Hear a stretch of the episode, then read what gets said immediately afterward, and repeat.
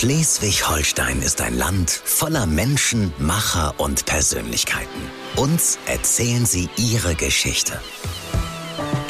Küstenköppe. Frank Bremser im Schnack mit Leuten, die sabbeln können und richtig was zu sagen haben. Ich spreche mit dem erfolgreichsten Männermodel Deutschlands. Felix Nieder erzählt über seine Jugend in Emshorn, darüber, dass er Schleswig-Holstein niemals gegen eine Jet-Set-Weltmetropole austauschen würde und über sein Buch Als mein schwules Ich starb. Ein sehr offenes Gespräch über Haltung, Mut und Liebe. Küstenköppe. Ein RSH Original Podcast. Wir wollen heute über dich sprechen Ja. und du bist ja ein Mann des äh, Showgeschäfts. Du bist viel unterwegs, weltweit unterwegs als äh, Model. Dein Gesicht äh, kennen ganz viele schon von Zeitschriften. Du hast schon äh, Nominierungen erfahren. Ja, du kennst äh, ganz, ganz viele äh, prominente äh, trägst äh, Guido, Guido Maria Kretschmer zum Beispiel, von ihm hast du auch äh, Sachen getragen und äh, zur genau. Schau gestellt. Ähm, aber bekannt geworden bist du ja eigentlich über deine Story. Du hast ein Buch geschrieben. Und in diesem Buch, als mein schwules Ich starb, sprichst du ja über eine Zeit, die für dich nicht leicht war. Gerade bei uns hier in Schleswig-Holstein, in Emshorn, in einer Kleinstadt, ähm, ja, mit deiner Homosexualität ähm, Coming Out zu haben, relativ spät, weil du doch sehr gelitten hast in dieser Stadt, ne? Das stimmt. Also es ist erstmal ganz interessant. Als Model hat man ja grundsätzlich keine Stimme. Das heißt, man sieht immer nur gut aus und äh, präsentiert sich im Prinzip nur mit seinem Aussehen. Und dann kam mir dieses Buch, dass ich gesagt habe, ich möchte auch mal hinter die Kulissen blicken. Ich möchte auch mal zeigen, wie so der, vielleicht auch mal der steinige Weg ist und nicht immer alles glänzt. Und ähm, da würde ich sagen, ist einfach meine Kindheit und meine Jugend sehr prägend gewesen, weil gerade Schleswig-Holstein, wissen wir, alles sehr ländlich grundsätzlich und ähm, das bedeutet ganz oft natürlich, dass äh, das nicht so kosmopolitisch ist, dass wir in kleinen Städten wie jetzt Elmshorn vielleicht dann noch so ein bisschen Mangel haben, was ähm, ja Toleranz anbelangt. Und in der Schule ähm, haben ganz, ganz viele, die dann so kleine Zeichen schon gesehen haben, dass ich eventuell homosexuell bin, ähm, das natürlich dann als schlecht empfunden und mich dann gemobbt. Also ich komme ja aus Husum, deswegen kann ich das auch bestätigen. Ähm, muss dazu sagen, dass äh, ich dann vielleicht auch und das auch rückblickend kritisch betrachtet vielleicht auch einer der Täter war. Also weil wir hatten auch in der in der Klasse weiß ich damals noch einen Mitschüler, wo sich das auch so angedeutet hat und ich bin da eher beschämt im Nachhinein darüber, ne, dass dass man das so gemacht hat, aber dass man so in irgendeiner Art und Weise auch ja äh, Sprüche gebracht hat oder ähm, also es war nicht klar, dass er homosexuell, homosexuell ist, aber er war halt anders als wir anderen Jungs. Ne? Okay. Er hat sich eben auch eher zu den Mädchen hingezogen gefühlt und hatte da eher so war auch der beste Freund von vielen Mädchen und das haben wir natürlich dann Also auch das Klischee kommentiert. quasi. Das typische Klischee. Und ähm, es ist ja dann doch eher fraglich rückbetrachtend, dass dann so wenig Leute homosexuell waren. Also bei uns in der Klasse, also die waren, die waren es nicht offen, offen homosexuell waren, weil ähm, Warum auch? Da wird man ja noch mehr dann wahrscheinlich gemobbt. Genau. Und irgendwann habe ich ihn wieder getroffen Mhm. und äh, hat er mir erzählt, dass er jetzt mit seinem Mann zusammenlebt. Und äh, dieses Mobbing ähm, hat sich eben dargestellt bei euch in der in der Schule dann? Oder wo muss ich mir das vorstellen? Ja. Mhm. Also bevor ich das beantworte, Frank, Ja. das finde ich ganz interessant. Wann kam denn bei dir überhaupt der Wendepunkt, dass du quasi dann an, anders gedacht Mhm. hast, dass es für dich okay war oder gut war und dass du auch Freunde dann gewonnen hast? ja, wir wollen ja nicht über mich sprechen, aber ich erzähle es jetzt, weil du mich ist, gefragt ich hast. ich mache das mit Absicht, weil Ja. ich gleich deine Geschichte benutzen werde, Okay. um etwas zu, zu zeigen. Gut, aber um es nur mal zu sagen, mein Vater ähm, hat immer äh, so auch geäußert, so ja, wird du mal nicht schwul, so so, so Sachen. Ne? ja, ja, klar. Und ähm, das fand ich schon mal grundsätzlich blöd, also so ein, so ein Hinweis irgendwie. Äh, hm, ne? Und äh, dann hatte ich irgendwann mein äh, ein guter Freund von mir ist Architekt Ja. ähm, und ähm, ist homosexuell und ich wusste, dass der Zimmermann gelernt hat und mein Vater hat auch Zimmermann gelernt und irgendwann habe ich gesagt, die bringe ich mal zusammen. Habe ich zu meiner Frau gesagt, die lade ich mal zusammen ein. Und ähm, dann habe ich das meinem Vater erzählt und dann sagt er, ach, äh, der ist doch, der ist doch äh, äh, schwul, ne? Ich sag, ja, der ist schwul. Aber wir trinken Kaffee zusammen und ich habe Kuchen geholt und dann setzen wir uns zusammen an den Tisch und so. Und das Geile daran war, die hatten sich zehn Minuten kennengelernt. Nach zehn Minuten haben die sich über die Lehre unterhalten, über äh, die Lehrjahre, über das Studium und so und haben gelacht und Spaß gehabt. Das war so toll. Und mein Vater hat dann danach äh, wirklich für sich äh, gesagt, das war ein ganz tolles Treffen und ähm, ist vieles von seinen Vorurteilen losgeworden. Und dann hat er sich auch geöffnet, hat gesagt, dass er im Studium einen mit, mit äh, Kommilitonen hatte, der auch schwul war und der ähm, mehr von ihm wollte, also der auf ihn stand. und das mochte er nie erzählen. Und so haben wir ein ganz tolles Vater-Sohn-Gespräch gehabt, wo er mir diese Geschichten erzählt Was hat. es noch nicht gab vorher. Was es so vorher nicht gab. Ja, voll. Und das fand ich total gut, weil ich bei ihm gemerkt habe, dass sich da total viel getan hat im Kopf. Und das auch in einem doch recht hohen Alter. Und das zeigt mir eben auch, ist es nie zu spät, auch Ja. ein Versteher zu werden von, Absolut. von, von der ähm, anderen männlichen Seite. Ne? Aber ich finde gerade das, ich habe das ja beabsichtigt so ein bisschen Ja, hinterfragt, ja, ähm, ja. dass du oder deine Familie sinnbildlich eigentlich ja für zum Beispiel Schleswig-Holstein ja steht. Mhm. Denn ähm, das Ganze teile ich immer so ein Bubble auf. Also wir beide sind jetzt in der Medienbubble, das heißt, wir treffen auf sehr viel Homosexualität, auf sehr offene Menschen und ähm, können uns dadurch ja viel mehr öffnen und werden damit ja auch konfrontiert. Ja. Letztendlich ist unsere Gesellschaft ja eine Konditionierung. Das heißt, wir wachsen auf. Du hast es gerade so schön gesagt. Dein Vater ist nicht unbedingt homophob, aber hat trotzdem vielleicht indirekt Sachen gesagt, die vielleicht auch abschreckend sind. Wenn man das hört, dass vielleicht ein Vater sagt sowas wie, hm, also ich will jetzt nicht, dass meine Kinder schwul werden, dann speichert man das schon als Kind ab. Und dann geht man damit an die Schule und dann wird man quasi schon durch seine Eltern so ein bisschen schon zum Mobber gemacht. Ja. Und was mir wichtig ist zu sagen, ist in, gerade in so ländlichen Regionen, wenn du dann nur solchen Familien aufwächst, dann sind natürlich homosexuelle Menschen in dem Fall ähm, oder auch generell anders sein, ist es ja eine Unterzahl. Und du siehst es dann ja auch nicht anders, weil du nie aus dieser Bubble rauskommst. Also alle diese ländlichen Menschen bleiben ja da. Und jetzt hast du das Privileg gehabt, dass du quasi einen Job ausgewählt hast, wo du einmal ganz kurz richtig doll gecrashed wurdest und wo du einmal damit konfrontiert wirst.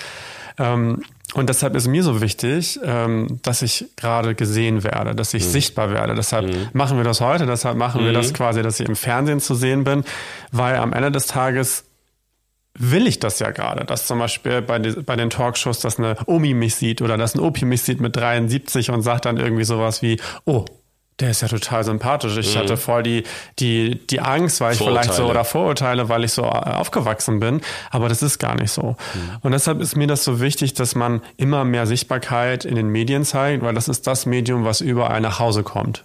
Ähm, wo wir Leute erreichen, wo vielleicht auch Migrationshintergrund ist, die gar nicht damit zu tun haben. Aber sobald es auf den, auf den Bildschirm flimmert, hat man ja fast keine andere Wahl mehr. Und das ist so ein bisschen das, ähm, was ich machen möchte, aber nicht in so einer Sch Schlag drauf Taktik, sondern wirklich ganz natürlich, dass es so einfach zeigt, okay, das ist Standard in der Gesellschaft. Die, also ist, ist die Gefahr nicht manchmal auch, dass diese Leute, also die so denken, dass die dann so, so reagieren, so nach dem Motto, äh, der ist nett, obwohl er schwul ist. So, weißt du, das gibt's ja auch, ne? Dass Leute dann so, so total also irgendwie sagen, der ist zwar sympathisch, aber das ist nicht der, der Durchschnittsschwule. Das finde ich ja so, dass finde die aus ihren Vorurteilen nicht rauskommen. Das ist ne? ja eigentlich auch schon wieder so eine Art wieder Shaming. Das Genau. ist so ein bisschen so wie bei übergewichtigen Menschen, dass man sagt, oh, dafür, dass sie dick ist, sieht sie ganz gut aus. Da denke ich mir dann auch so, hä? Äh, also entweder Ja. sieht sie gut aus oder sie sieht nicht gut aus. Richtig. Oder wie bei mir, entweder bin ich sympathisch, aber nicht, weil ich vielleicht eventuell nicht schwul oder schwul bin. Ja, genau. Und ähm, das finde ich dann schon ganz schwierig und das zeigt dann wieder so, so Engmaschigkeit. Ähm, ich finde, was halt wichtig ist, was man wissen muss, und das ist ja das, was du auch gesagt hast, ich finde das ganz toll, dass du dazu stehst und sagst, hey, ich habe auch gemobbt, ich bin auch derjenige gewesen. Und witzigerweise ich selbst, dadurch, dass ich ja so viel Mobbing erfahren habe, habe ja irgendwann diesen Schalter umgelegt. Deshalb heißt es ja auch, als mein schwules Ich starb, weil ich da den sozialen Tod drinne beschreibe. Ich lasse etwas absterben dafür, dass ich mich wieder besser in der, in der Gesellschaft platziere. Das heißt, ich habe mein schwules Ich hinter meiner Person äh, fallen lassen und gesagt, okay, ich ab jetzt möchte ich ein Hetero-Leben führen. Und wie habe ich das gemacht? Nicht nur, dass ich dann irgendwie so Hip-Hop gehört habe und so mit den Jungs Fußball gespielt habe, sondern auch, dass ich dann anfing, ähm, zu mobben und zum Täter zu werden. Das heißt, ähm, nicht bei allen Mobbern ist es so, dass sie heterosexuell sind, sondern durchaus auch selbst homosexuell, als Beispiel von mir jetzt, um das zu kaschieren. Und das ist ganz, ganz wichtig. Und dieser soziale Tod, der, den kann man aber auf ganz vieles übertragen. Damit meine ich, dass zum Beispiel, eben, eben haben wir über meine Oma gesprochen, wenn, Ja. eine, wenn die Eltern sagen, mein Kind, du wirst nicht Sängerin. Und wenn du das dann nicht machst, dann lässt so ein Teil in dir sterben. Und das passiert permanent in der Gesellschaft, ohne dass wir das wissen, weil dann so ein Kollektiv sagt, das ist nicht richtig. Also lasse ich das sterben, damit ich am Ende des Tages ähm, wieder mich wohlfühle und in der Gesellschaft akzeptiert. Das Blöde daran ist aber, wenn man dann erwachsen wird, merkt man dann so langsam, ui, irgendwas fehlt in mir. Das sind Puzzlestücke, die gar nicht leben dürfen. Und dann wird's kritisch. Das ist doch auch ein ganz schön gemeines Gefühl, wenn man das Gefühl hat, man ist ja auch um die Jahre ein Stück weit betrogen, ne? also um seine Sexualität oder seine mhm seine Liebe ja letzten Endes auch. Ne? Und da ist ganz wichtig, ich zum Beispiel möchte mich gar nicht so in die Opferposition mhm. äh, drängen lassen. Also ich bin nicht so jemand, der sagt, oh Gott, die Gesellschaft hat mich so, ähm, hat so viel Druck ausgeübt und deshalb ähm, wurde ich jetzt irgendwie beraubt meiner selbst. Sondern am Ende des Tages habe ich gemerkt, als ich dann zu mir stand und als ich selbst das erkämpft habe durch Therapie, durch ganz verschiedene Dinge, die ich mir dann als Hilfe gesucht habe, dass ich gemerkt habe, ich bin dafür verantwortlich, weil die Gesellschaft, die wird immer immer irgendwie nicht ganz in Ordnung sein. Wir bekommen, mm. das ist mhm. Utopie, dass wir eine Gesellschaft bekommen, wir nicht zu 100 Prozent so hin, dass alle perfekt sind. Das gibt's nicht. Mhm. Das heißt, ich muss selbst dafür sorgen, dass meine Gesundheit da ist und dass meine Puzzlestücke mir nicht weggenommen werden. Und natürlich mhm. ist es nicht einfach, wenn so viele mhm. gemeint sind zu einem, aber mir ist immer ganz wichtig, da zu animieren, macht wirklich Therapien, macht, dass ihr euch selbst helft. Und das ist ganz, ganz, ganz wichtig.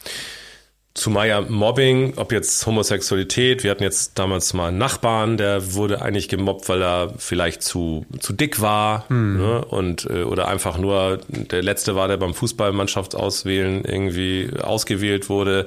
Der hat sicherlich auch extrem gelitten unter der Nachbarschaft, unter uns Jungs, die ihn eigentlich auch immer nur ausgenutzt haben, wenn es Naschi gab oder so, war er gut und danach wurde er dann fallen gelassen, mit dem spielen wir nicht oder so. Hm. Das ist eigentlich nichts, nichts anderes. Das ist ja eigentlich grundsätzlich oberflächlich gesehen nichts anderes. Ob es jetzt ein Mobbing ist wegen der Übergewichtigkeit oder wegen anderer Dinge, ist es ja genauso oberflächlich und bescheuert, jemanden zu mobben, weil er homosexuell ist. Absolut, ist alles anwendbar.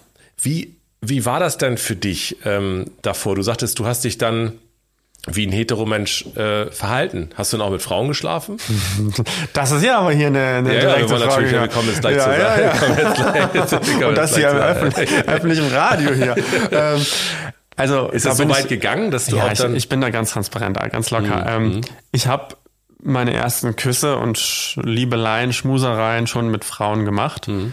Ähm, witzigerweise dann immer, wenn dann das zum Date kam, so meistens das dritte oder vierte, wo dann man gemerkt hat, oh Gott, jetzt geht's zum Sex, ähm, mhm. habe ich das dann immer beendet. Ja. Also da gab's das dann nicht. Da war meine Angst zu groß und da habe ich dann auch gemerkt, dass dieses Puzzlestück, was ich rausgeknallt habe aus meinem Körper, da dann wirklich auch so ein Loch drin ist, was ich nicht füllen konnte. Mhm. Das habe ich dann schon an den Stellen gemerkt. Also mhm. dieses perfekte Schauspiel war dann irgendwann nicht mehr so perfekt. Das gerade in der Oberstufe war es dann auch so, dass dann viele Jungs auch so meinten, hm, immer nur so kurze Geschichten und dann ist er nie zusammen und eine richtig feste Freundin hat er nicht und alle sind irgendwie traurig, dass, die, dass sie verschmäht wurden. Mhm. Und irgendwann gab es dann wieder so eine Welle, gerade zum Abitur, wo dann ja, angezweifelt wurde, wo mhm. gesagt wurde, hier stimmt was nicht. Mhm. Und dann fing wieder das Mobbing an. Also das, mhm. was mit zwölf Jahren stattgefunden hat, fand dann plötzlich wieder mit 17, 18 statt. Mhm. Ähm, so die Zwischenzeit ging ganz gut.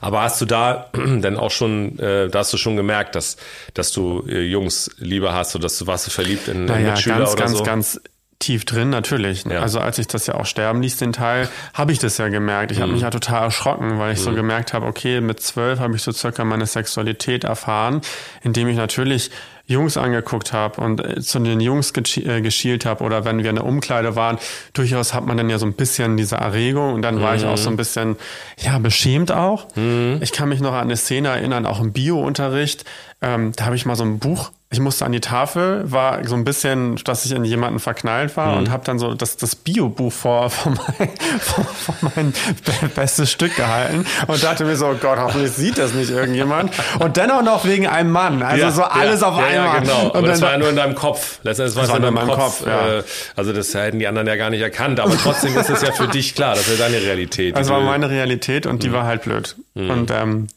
ich habe das zumindest so weit geschafft und das fand ich krass, dass ich dieses Ich so runtergekühlt habe, dass ich für Mädchen schon was empfunden habe. Mhm. Aber, und das habe ich irgendwann realisiert, es war mehr die Liebe zur Gesellschaft, dass ich endlich dazu gehörte, als mhm. wirklich die Liebe zu den Mädels. Mhm. Und ähm, ja, also ich habe das nicht, nicht in der Zeit so krass dann bei den Jungs auch gespürt. Das war eher wie so ein Hintergrundflimmern. Verstehe. Und dann gibt es ja auch noch ein Elternhaus und da hast du dann auch nicht so unbedingt die, äh, die Hilfe erfahren oder konntest du dich auch nicht öffnen. Da war auch eher dann so ein sehr heterogeprägtes Denken. Also im Prinzip ähnlich wie bei dir. Ja. Also es war jetzt nicht, dass meine Eltern gesagt haben, wir sind gegen, aber an Kommentaren konnte man das halt sehr gut merken. Also ein bestes Beispiel, meine Mama, die heutzutage hat sie auch homosexuelle Freunde. Mhm. Nichtsdestotrotz hat man das in der Vergangenheit gemerkt. Ich habe ein sehr gutes Beispiel auch, ähm, dass wenn in der Talkshow damals war die Talkshow-Zeit die 2000er, mhm. wo das eher so reißerische Talkshows waren und dann gerne mal Schwule auch vorgeführt wurden und dann natürlich von Mama auch mal sowas kam wie, mh, mm, I, hm, unangenehm. Mm, und mm. für mich ist halt konnotiert I mit was Schlechtem, mit ja. Ekel. Ja. Und auch wenn ich sage, ich habe nichts dagegen, ist es trotzdem ein passives dagegen. Unterschwellig. Unterschwellig ist es dann schon da. Mm. Oder wie du es gerade gesagt hast, wenn man sagt, dafür, dass der schwul ist, ist der ja ganz nett, ist es trotzdem da. Ja. Also Scheiße bleibt Scheiße, letztendlich, wenn man so sagt. Und das genau. ist halt, und für mich war es nicht akzeptabel in meinem Kopf, aber weil ich in der Minderzahl war, habe ich natürlich das erstmal mitgemacht man will ja gar nicht wissen, also du hast jetzt eine für dich positive Wendung in deinem Leben geschaffen durch dein Coming Out und dass du sagst, du betrachtest das jetzt rückwirkend eben auch für dich als Entwicklung hm. bis zum Status quo. Aber das viel Schlimmere ist ja eigentlich, dass es ja auch Leute geben wird in meinem Alter jetzt um die 50, äh, die in irgendwelchen Hetero-Beziehungen leben ja. und nie mehr den Mut aufbringen werden, vielleicht zu sagen, in ihrer spießigen Kleinstadt-Idylle im Neubaugebiet zu sagen, ich ich habe mich geirrt und ich lebe eine Lüge. Und auch das habe ich in meinem Freundeskreis, einen lieben Freund, der sich sehr spät geoutet hat und dann in eine, also seine Ehe äh, aufgegeben hat und in eine homosexuelle Beziehung gegangen ist. Und äh, ich einfach sage, sieh mal das Schicksal dieser Männer und Frauen, die irgendwann für sich feststellen, ich bin hier falsch, ich bin in der Neubaugebiet Sackgasse gelandet. Aber ich habe eben nicht äh, den Mut und, und, und die Chance, vielleicht noch was Neues anzufangen und dann vielleicht im Zweifel noch gr äh, grundlegend, weil man sich vielleicht das Leben nicht mehr leisten kann. Also das sind ja ganz irre, das sind ja manchmal ganz irre Gründe. es wird ja sowieso ganz irre. Also du, du sprichst ja total ähm, alltägliche Beispiele an. Das ist ja jetzt nichts, nichts, was selten vorkommt. Also nee. ich habe alleine durch meine Auftritte erfahre ich ja, dass viele Menschen mich anschreiben. Also ich habe wirklich tagtäglich hunderte Kommentare von Menschen, die Probleme haben, weil sie dann natürlich in mir jemanden sehen, der das vielleicht schon weiter geschafft hat. Klar, ein mutiges Vorbild. Ne? Und ich habe ganz viele Männer, das ist ganz witzig, die mhm. tatsächlich über 50 sind, mhm. bis 70 sogar mhm. schon, habe ich Le mhm. Leute gehabt, die mich mhm. angeschrieben haben und gesagt haben, oh, ich habe, du hast was in mir ausgelöst, ich bin in einer Beziehung mit einer Frau, ich weiß nicht, wie ich da rauskommen soll, ich, ich muss da irgendwie raus, wenigstens die letzten 20, 30 Jahre meines Lebens nochmal leben, was ja sowieso schon schade ist. Das war bei mir auch der Grund, warum ich mich geoutet habe, weil ich habe damals, ähm, das war so der Abiball, habe ich so gedacht, jetzt muss ich mit einer Frau tanzen.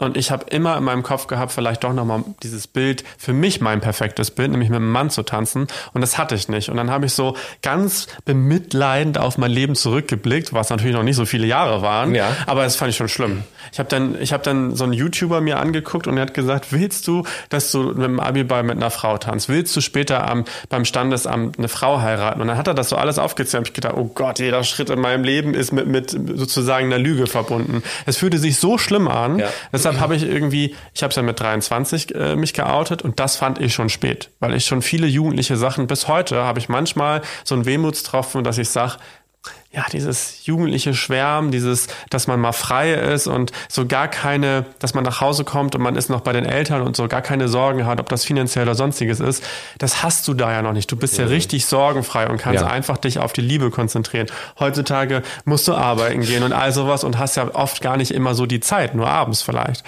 Und da gebe ich dann immer schon den Ratschlag diesen Männern, die dann über 50 sind, dass ich sage, trotzdem ist es nicht zu spät. Jetzt kannst du natürlich total im Mitleid versinken oder du, du setzt dich mal auf den, auf den Fußboden und sagst, jetzt schaffe ich's. Mhm. Ne? Und ähm, was ich aber viel schlimmer finde, ist auch die Beispiele, wo das dann zum Doppelleben wird. Ja, ja, genau. Und das genau. habe ich halt auch ganz, Weil dann auch viele. wieder mehr, da kommt mehr, kommt mehr Leid dazu. Da kommt ne? noch mehr Leid. Die haben dann eine Frau, und schreiben über gewisse Dating-Apps, wo der Kopf abgesäbelt ist. Du musst mhm. dir vorstellen, man sieht nur den Torso. Mhm, okay. Schreiben dann immer so, hey, bitte ganz diskret. Und dann, dann kommt das dann wirklich dazu. Die haben dann Sex mit Männern, vielleicht auch mal so eine Freundschaft plus, mhm. aber zu Hause drei Kinder und eine, und eine Frau. Und da ist es natürlich langsam auch in diesem Bereich, wo es beide Parteien scha schadet. Ne? Also einmal dem Mann, der natürlich immer in der Lüge lebt und ähm, der Frau, die natürlich mit Kindern auch irgendwann das große Ganze sieht und sieht, wie sie auch, das ist ja auch ein Betrug letztendlich, nur halt mit Männern.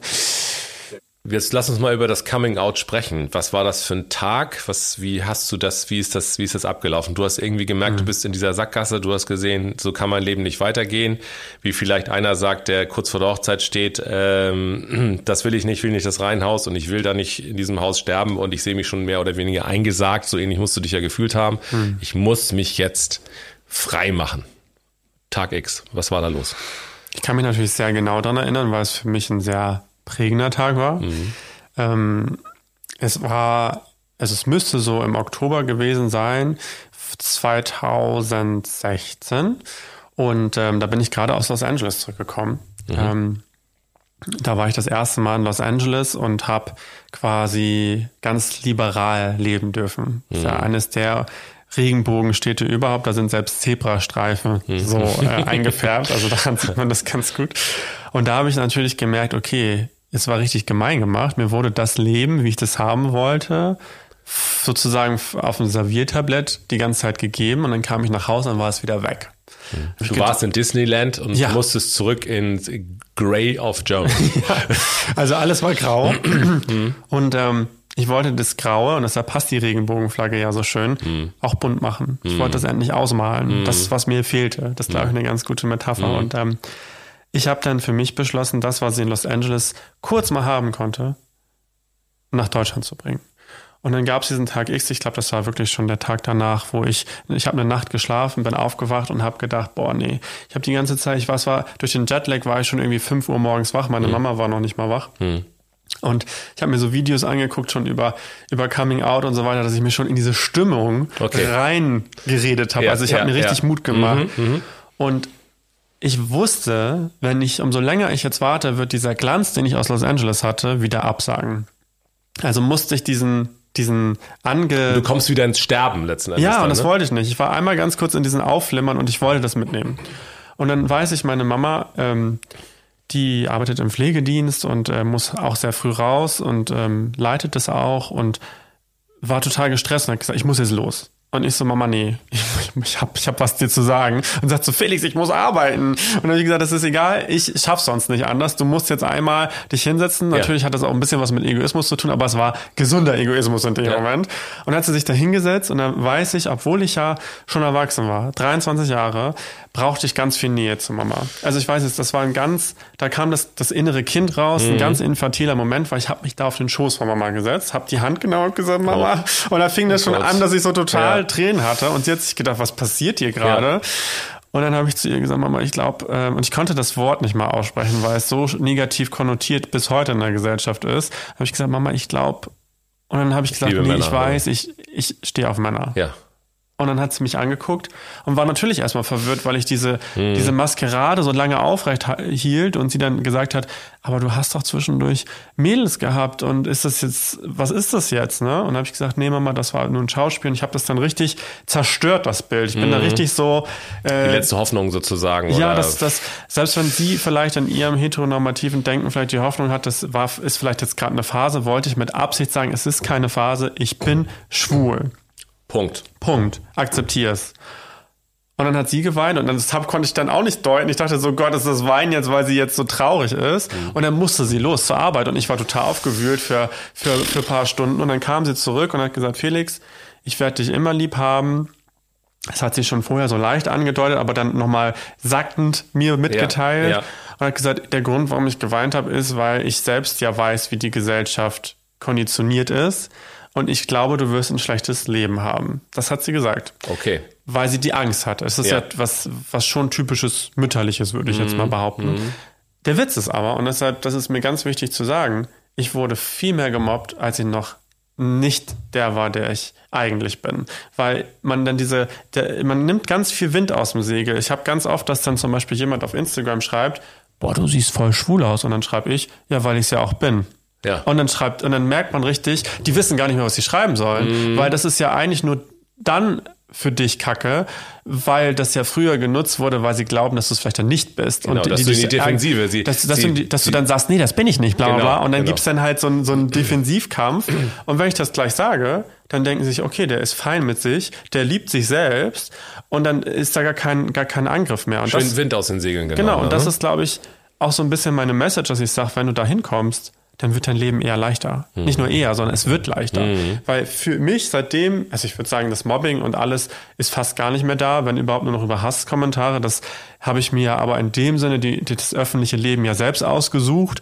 Und da muss man dickes Fell aufbauen. Ich glaube, alle meine Kollegen in der Öffentlichkeit erleben das leider. Das ist nun mal sozusagen Mhm. die Mechanik von Social Media. Und äh, natürlich wünsche ich mir es anders. Aber ähm, ich komme damit viel besser klar, weil ich jetzt so ein ganz, ich bin sehr selbstbewusst, bin sehr gefestigt in der Zeit, weil ich mich halt selbst gefunden habe. Ich Mhm. gehe nicht in die Defensive, ich sage immer, hallo, was willst du von mir? Ja, also ich bin genau. schwul, Punkt. Bin schwul, ja und? Also- Ne?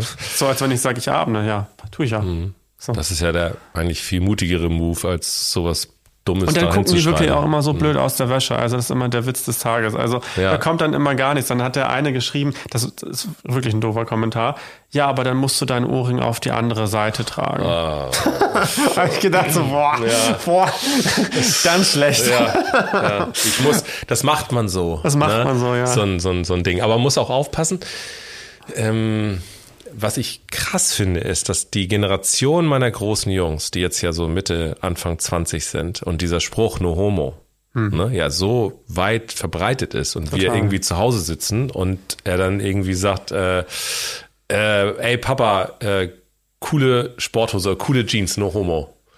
Und da habe ich auch schon gedacht, was, was, warum sagt ihr das eigentlich? sagt man das Ihr überhaupt? seid, ihr seid doch die Generation der Toleranz, solltet ihr doch sein, die Absolut, Generation des Genderns. Wir ändern die Sprache, um Leute Aufmerksam zu aufmerksam zu machen, um Leute äh, sich besser fühlen zu lassen. Hm. Und jetzt sagt ihr irgendwie no homo? Ich sag, wie, wie, wie, rücksch wie äh, rückschrittlich ist das eigentlich? Ich sag, das ist doch, das ist doch, das passt doch nicht. Naja, also ich glaube generell, da sprichst du was Gutes an mit Rückschritt und Fortschritt. Wir leben in einer unfassbar diffusen Zeit aktuell. Das heißt, es passieren Fortschritte, gerade Generation Z, ob das das Gendern ist, ob das jetzt, wie du sagst, ich finde, man hat jetzt aktuell einen Schnitt gebildet, äh, Generation Z ähm, outet sich im Schnitt im Alter von 16,9 Jahren. Wenn ich meine Generation nehme, war das noch über 20, also 22, 23. Und die Generation davor sogar erst Ende 20. Daran sieht man ja schon eine Verbesserung.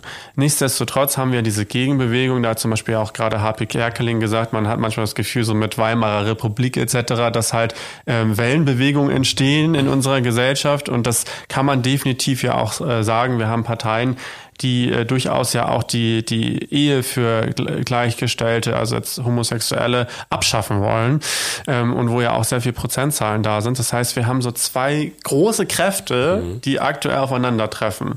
Und die sind sehr extremistisch, wie ich finde. Die einen fordern ganz mit dem Hammer, es muss alles gegendert werden. Plötzlich kommen ganz neue Formen bis hin zu ens, ens das, ens das und wo man gar nicht mehr daran kommt und ein Genderwahnsinn entsteht. Und auf der anderen Seite sind Menschen, ähm, die fast schon rechtsextremistisch und rechtsradikal in Deutschland ähm, Politik machen wollen.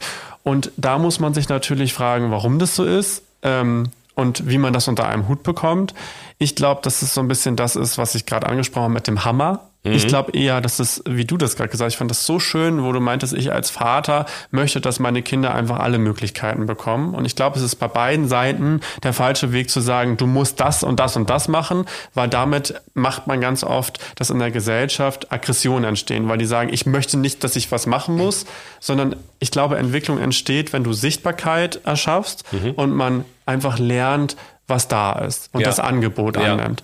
Und deshalb ist, glaube ich, so viel Unruhe aktuell in der Gesellschaft. Und diese Wellenbewegungen, von denen ich gesprochen habe, die sind schon immer da. In der Antike zum Beispiel haben Männer Röcke getragen zum Beispiel. Ja. Ähm, Homosexualität war da. Tra es gibt in, in, in Schriften, dass man sieht, äh, Transmenschen waren damals schon auch ähm, in der Antike ähm, da. Zumindest Menschen, die sich dann als Frauen ähm, gezeigt haben oder identifiziert haben. Ähm, Warum auch nicht? Das ist ja keine Modeerscheinung. das ist ja keine Modeerscheinung. Und dann gibt's ja ja immer diese Aufwärts- oder Abwärtsbewegung, siehe Hitlerzeit. Durch, durch gesellschaftliche Prägung oder, Prägung. oder zack, Unterdrückung. Ne? Und zack hatten wir das in der Gesellschaft bis heute übrigens, ja. dass in einigen Ländern Homosexualität die Todesstrafe ist. Ja. Und mir machen manchmal diese Wellenbewegungen so Angst, weil die so fast nicht so einschätzbar sind. Also letztendlich das, wo ich das eben mit den Parteien angesprochen habe, das kam ja auch, ich glaube 2008 müsste das ungefähr gewesen sein, kam diese Partei und dann zack, bumm, war sie da und in einer rasenden Geschwindigkeit ähm, gab es dann diese Ideologien, die dann angesprochen wurden. Mhm. Und ich habe das auch selbst durcherlebt. Ne? Also ich war ähm, im öffentlich-rechtlichen äh, in den neuen Bundesländern und ähm, ich bin da relativ selten. Ich bin halt so richtig nordisch, ganz oft ja, eher im Norden. Ja. Mhm. Und habe dann so gedacht, so, hm, ich gucke mir das einfach an, weil ich bin, bin nicht so ein Mensch, der so mit Vorurteilen Genau, angeht. du bist einfach unvoreingenommen bin ganz, genau, hingegangen. bin hingegangen. Und dann fing das leider schon auf den Straßen an, dass ich gemerkt habe, okay, mein Look ist jetzt schon außergewöhnlicher als der Standard da. Mhm. Und habe dann auch hinter den Kulissen wirklich ein, zwei Leute, ähm, die dann auch so wirklich rassistische Sprüche gebracht haben, die gesagt haben, hey, ähm, ich fühle mich nicht mehr wohl in meinem Land, ähm, es waren jetzt zum Glück keine Verantwortlichen direkt vom Sender, aber wo ich dann gemerkt habe, hey, das ist wirklich komisch. Mhm. Das ist wirklich komisch, ähm, wie man so darauf kommt, dass, dass man diese Ideologien überhaupt hat. Ne? Ja. Weil für mich ist ein Mensch ein Mensch. Ja. Ob du die Hautfarbe hast oder sonstiges. Ich sage immer, wenn Aliens auf die Welt kommen, dann sehen die diese ganzen Grenzen nicht. Die sind eingezeichnet. Mm. Vielleicht mal, mal durch einen Fluss oder so, mm. aber letztendlich würden die sagen, alles eine Spezies, was soll da, der ja. Quatsch. Ja. Und da will ich auch mal hin. Auch wenn Aliens uns angucken würden, ist der einzige Unterschied Mann-Frau. Die würden wahrscheinlich nicht sagen, I oder sonst was, weil, mm. weil das überhaupt keinen Sinn ergibt. Das ist wirklich eine Gesellschaft, die sich selbst erschaffen hat, die selbst ihre Regeln aufgestellt haben und dann danach richten. Und deshalb sage ich immer, ihr könnt auch selbst die Regeln verändern. Mhm. Genau, wir sind, wir sind immer in der Lage dazu, das ja. zu verändern. Ne? Und dennoch macht es einem bestimmt Angst, wenn du so siehst, wie äh, Strömungen wie die AfD plötzlich auch wieder Rhetoriken an, an den äh, Tag bringen. Und äh, es ist anscheinend ja für viele Leute auch völlig normal ist, dass man solche Rhetoriken wieder bringen kann, wo man denkt, äh, wie, wo, wo landen wir, ne? wenn, wenn wir jetzt, sagen wir mal, Menschen die Rechte nehmen an, an dem, was sie sind. Also ob jetzt Migrationshintergrund oder eben ob ihre Sexualität beurteilt werden oder das ist ja echt krass, also wenn man das teilweise Total. hört. Und Passiert aber jeden Tag. Ja. Jeden Tag. Hm. Und es ist erschreckend, wenn man alleine bei Instagram durch die Reels geht, wie da die Kommentare aussehen. Ja. Und dann vor allen Dingen auch so propagiert wird aktuell. Und das ist halt genau dieser Gegenstrom, von dem ich spreche. Und das versuche ich halt irgendwie so ein bisschen zu kompensieren, indem ich natürlich zeige, das ist Schwachsinn. Das ist, man braucht keine Angst haben, wenn man eine andere Hautfarbe hat. Man braucht keine Angst vor Homosexualität haben. Mhm. Oder wenn man klein, groß, dick oder sonst was ist. Mhm. Das braucht man nicht. Mhm. Das, am Ende zählt immer das Herz. Und das ist bei allen ja gleich. Also, wenn man das Herz nimmt, ähm, haben wir alle eine Seele und, vom, und starten erstmal als weiße, weißes Blatt, was wir beschriften. Wie ist das mit äh, Kindern? Möchtest du noch Kinder haben? Ja, doch, das ist mein Wunsch. Also zwei, so habe ich mir überlegt. Mhm. Ähm, jetzt fragst du dich natürlich, wie.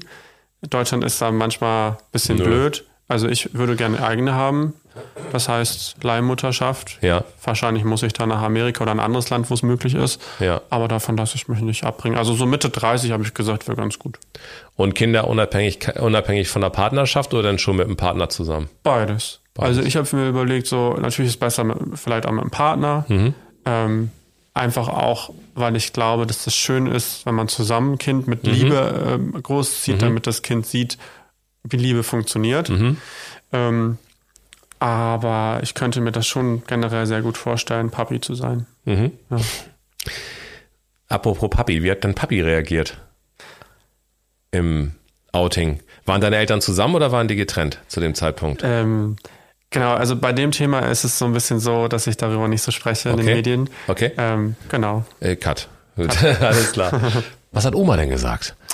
Oma ähm, war die lockerste von allen. Das bedeutet, äh, als ich ihr das gesagt habe, sie war die zweite Person, Ja. ähm, meinte zu mir, hey, ähm, ich wusste das schon. Hat sie gesagt? Und ich so, wie, du wusstest das schon? Sie sagt so, ja, das wusste ich schon, als, als du damals mit Barbies gespielt hast. Äh, ich habe eigentlich nur darauf gewartet, dass du das machst. Und dann Ja.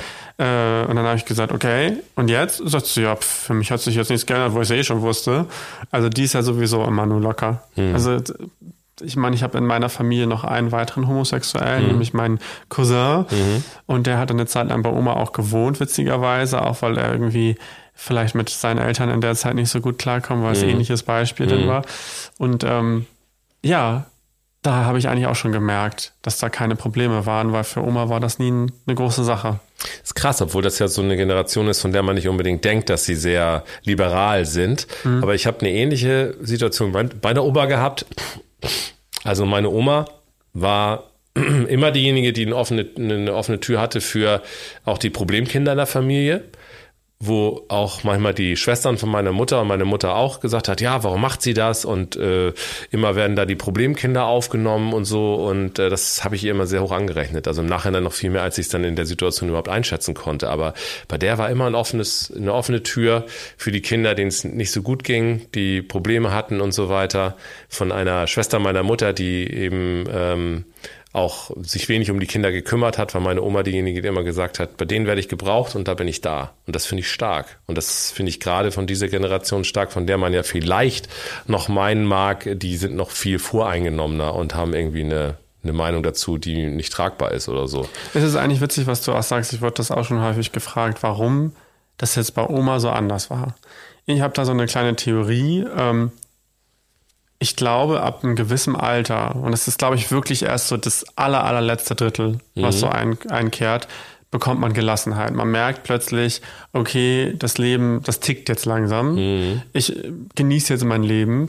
Und das, was wir am Anfang machen, wo wir noch nicht die Zeit sehen, da sind wir penibel und gucken, was die Gesellschaft uns vorgibt. Aber meine Oma ist ganz oft so, ach, ist mir shit egal. Ja. Ist mir alles shit egal, kann mir den, den Buckel runterrutschen. Und ich glaube, das ist der Grund, warum viele so ab Mitte 70, Anfang 80 so anfangen. Warum muss ich mich eigentlich noch darüber aufregen, wenn jemand so ist oder so ist?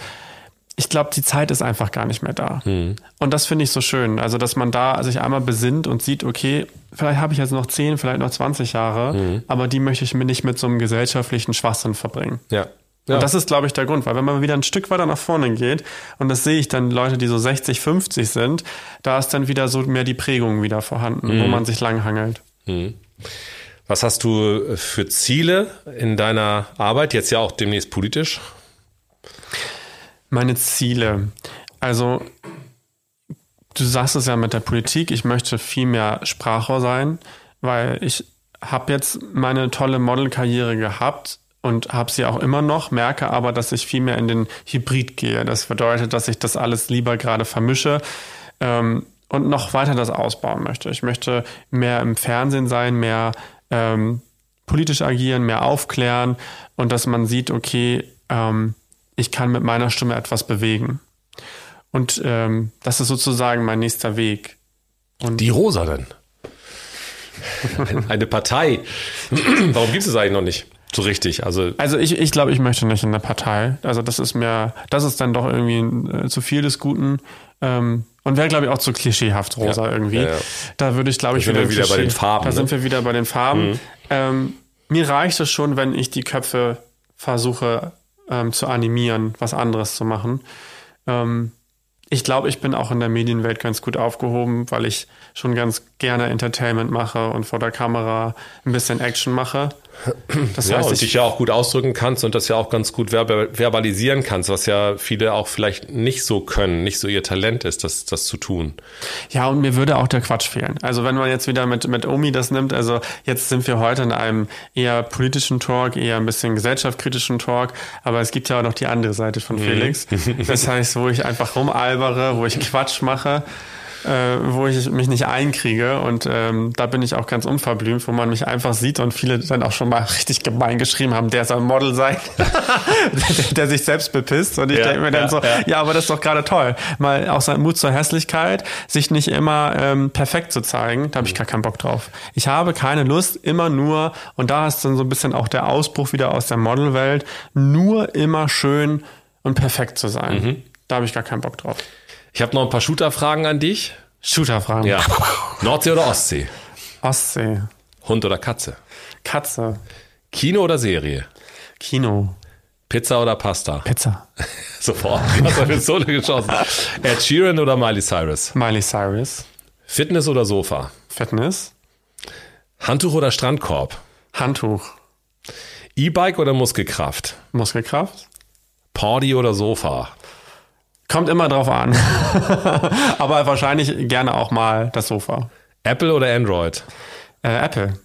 Tag oder Moin? Äh, moin. Brust oder Flügel? Brust oder Flügel? Brust? Fleisch, isst du Fleisch? Brust. Chor oder Solo?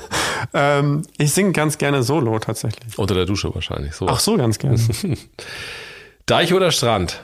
Strand. WhatsApp oder Anruf? Anruf. Warm oder Kaltduscher? Warm. Und was bedeutet für dich Heimat? Was bedeutet für dich Schleswig-Holstein? Oh, ganz, ganz viel. Ich werde ja manchmal immer richtig so fibbelig, Ja. weil ganz viele sagen immer, warum lebst du noch in Schleswig-Holstein? Das nervt mich immer richtig doll, weil ich habe ganz doll Bezug zu Schleswig-Holstein.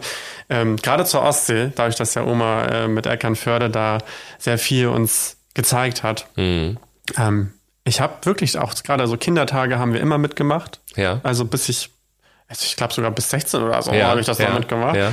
Ähm, ich, äh, ich finde die ganzen Riffs sehr schön. Also wir haben ja ganz viele Klippen, zumindest Ostsee. Mhm. Ja, Steilküste, Äh, ja. Mhm. Steilküste mit den ganzen Schwalben. Das Ja. erinnert mich sehr daran.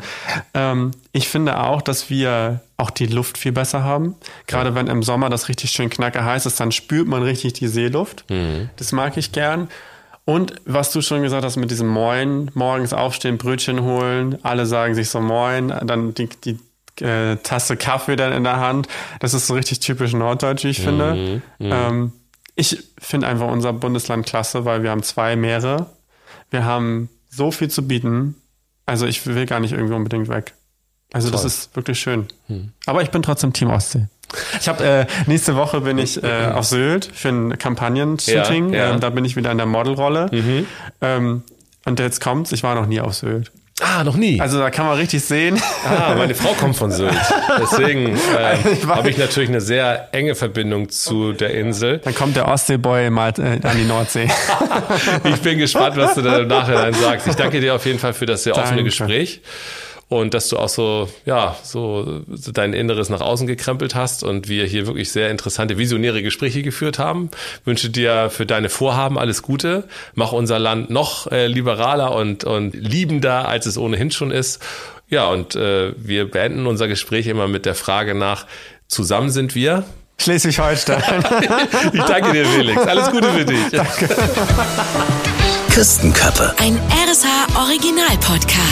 Von und mit Frank Bremser. Redaktion Fabian Peder. Eine Produktion von Regiocast, deutsches Radiounternehmen.